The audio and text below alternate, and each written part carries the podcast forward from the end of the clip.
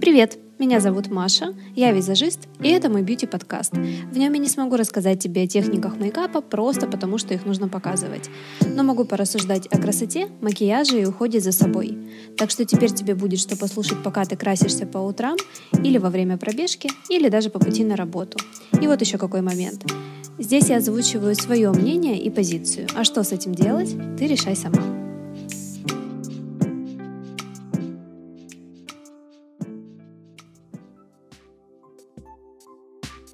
Сегодня я хотела бы поговорить с тобой о самом распространенном и популярном виде макияжа. Это, конечно же, о дневном.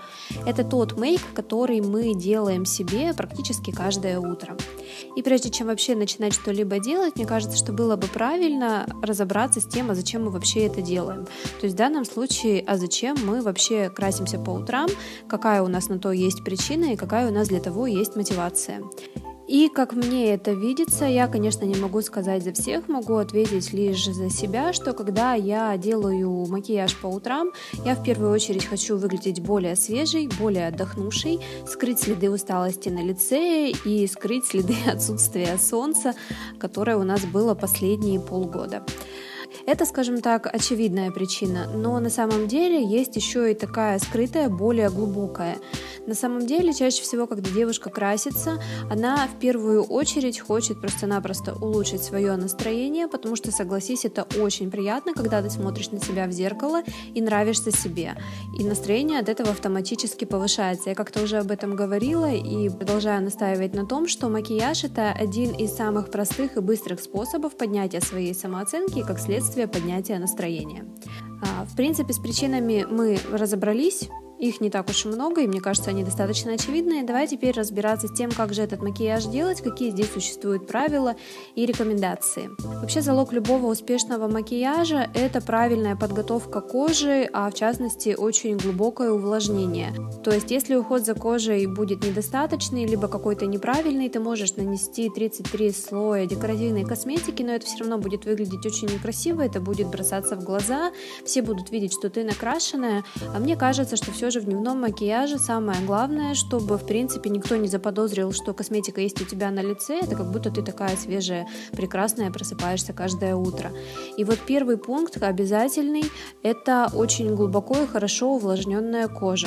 Подозреваю, что сейчас с этим есть большие проблемы, но я эту тему уже озвучивала в своем предыдущем подкасте, где рассказывала об уходе за кожей зимой, если очень кратко, то а, сейчас очень хорошо помогают тканевые маски, если их делать курсами, то есть прямо не одну маску раз в месяц мы делаем, да, а как минимум штучек 5 через день, смотрим на, смотрим на свое состояние кожи, я больше чем уверена, что она у тебя станет более ровная, более увлажненная, и даже скорее всего тебе уже не захочется использовать какой-то плотный тон, просто потому что своя кожа, в принципе, начнет уже выглядеть очень и очень хорошо. Так вот, еще раз повторю, что первый и самый, пожалуй, главный пункт в любом, не только дневном макияже, это хорошая подготовка и глубокое увлажнение. Второй пункт, на который мне хотелось бы обратить твое внимание, это маскировка синяков под глазами, потому что именно синячки выдают максимально нашу усталость, и из-за них взгляд у нас максимально потухший, и мы выглядим такими очень-очень несвежими. А синяки стоит маскировать до того, как ты примешь решение наносить тональное средство, потому что очень часто такое бывает, что если убрать синячок, то тоном в принципе уже пользоваться не особо хочется, потому что ты уже прямо выглядишь очень очень отдохнувший и очень и очень хорошо. А зачем наносить тональный крем, если этого можно не делать? Да, я одна из тех немногих визажистов, кто, в принципе, придерживается мнения, что тон не обязателен. То есть, если тебя устраивает твой цвет кожи, если у тебя устраивает то, как она выглядит, то тон носить не обязательно. Если же есть какие-то нюансы, которые хочется перекрыть, либо если цвет лица не очень ровный, то, конечно, да, тон использовать нужно.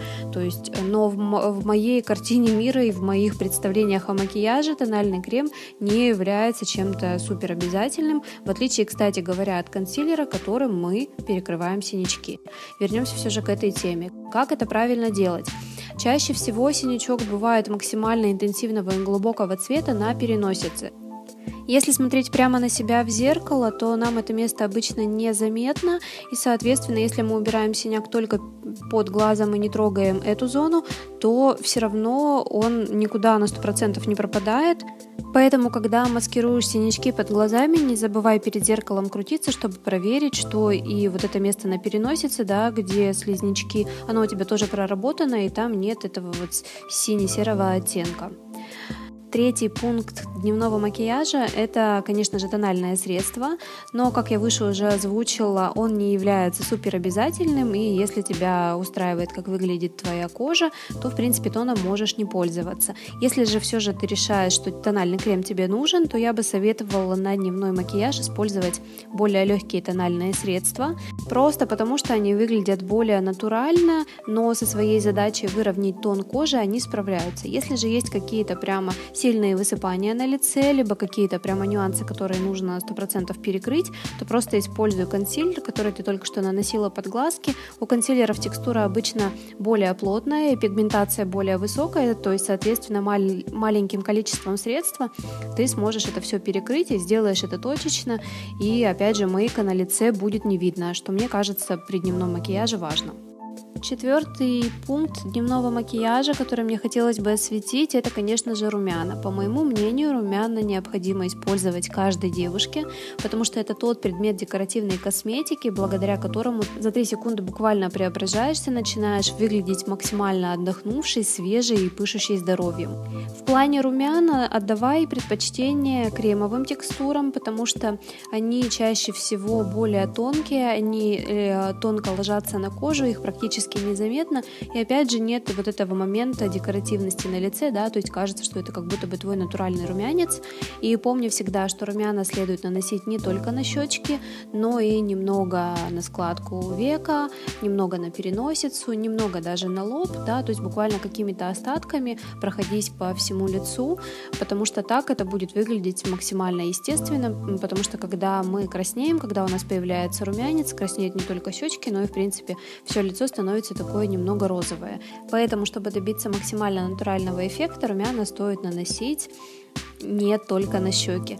А, я на самом деле за этот выпуск уже несколько раз сказала натуральный эффект, натуральный макияж, но потому что мне просто правда кажется, что дневной макияж должен быть максимально естественным, потому что это классно, когда никто не распознает, что ты накрашенная. Чтобы еще немного поработать с цветом кожи и нивелировать вот этот неприятный серо-синий оттенок, который сейчас у нас есть практически у всех после длительной зимы, можно использовать не только румяна, но и бронзер. Давай с тобой разберемся, что же такое бронзер. Это предмет декоративной косметики, благодаря которому можно создать на лице эффект поцелованной солнцем кожи.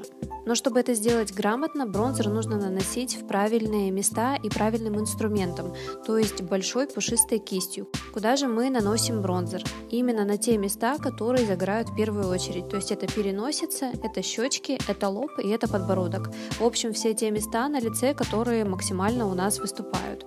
Э, на что хотелось бы еще обратить внимание, что бронзер это не скульптор. Эти два средства предназначены совершенно для разных целей. Скульпторы обычно матовые и с более холодным подтоном. Бронзеры обычно наоборот с подтоном более теплым и текстура у них чаще всего сатиновая, чтобы они очень красиво переливались и играли на солнышке.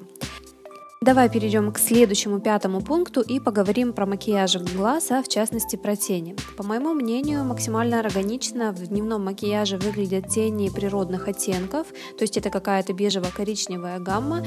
Эти цвета универсальные, они подходят к любому цвету глаз, к любому цвету одежды, всегда выглядят уместно и, что немаловажно, очень легко тушуются.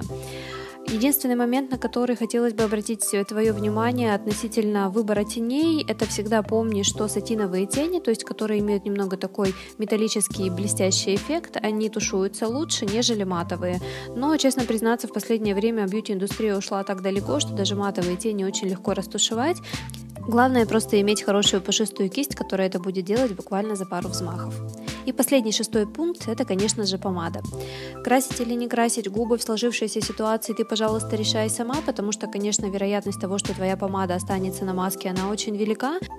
Но я хотела бы поделиться с тобой приемом, как максимально эффектно накрасить губы, чтобы они выглядели такими немного зацелованными и очень чувственными. Для этого просто помаду наноси не из упаковки, то есть не стиком, не аппликатором, а подушечками пальцев, вбивающими движениями на центр губ и немного растушевывая ее к краям. Эффект будет просто потрясающий. На самом деле, насколько я знаю, так губы красят француженки, поэтому обязательно попробуй хотя бы дома перед зеркалом и убедись, что это очень классный прием, который делает губы еще и более пухлыми.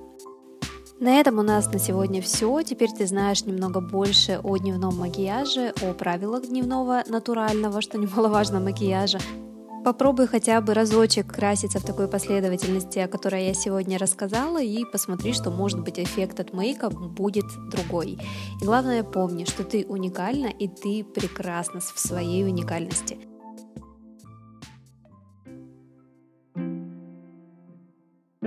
Такие дела.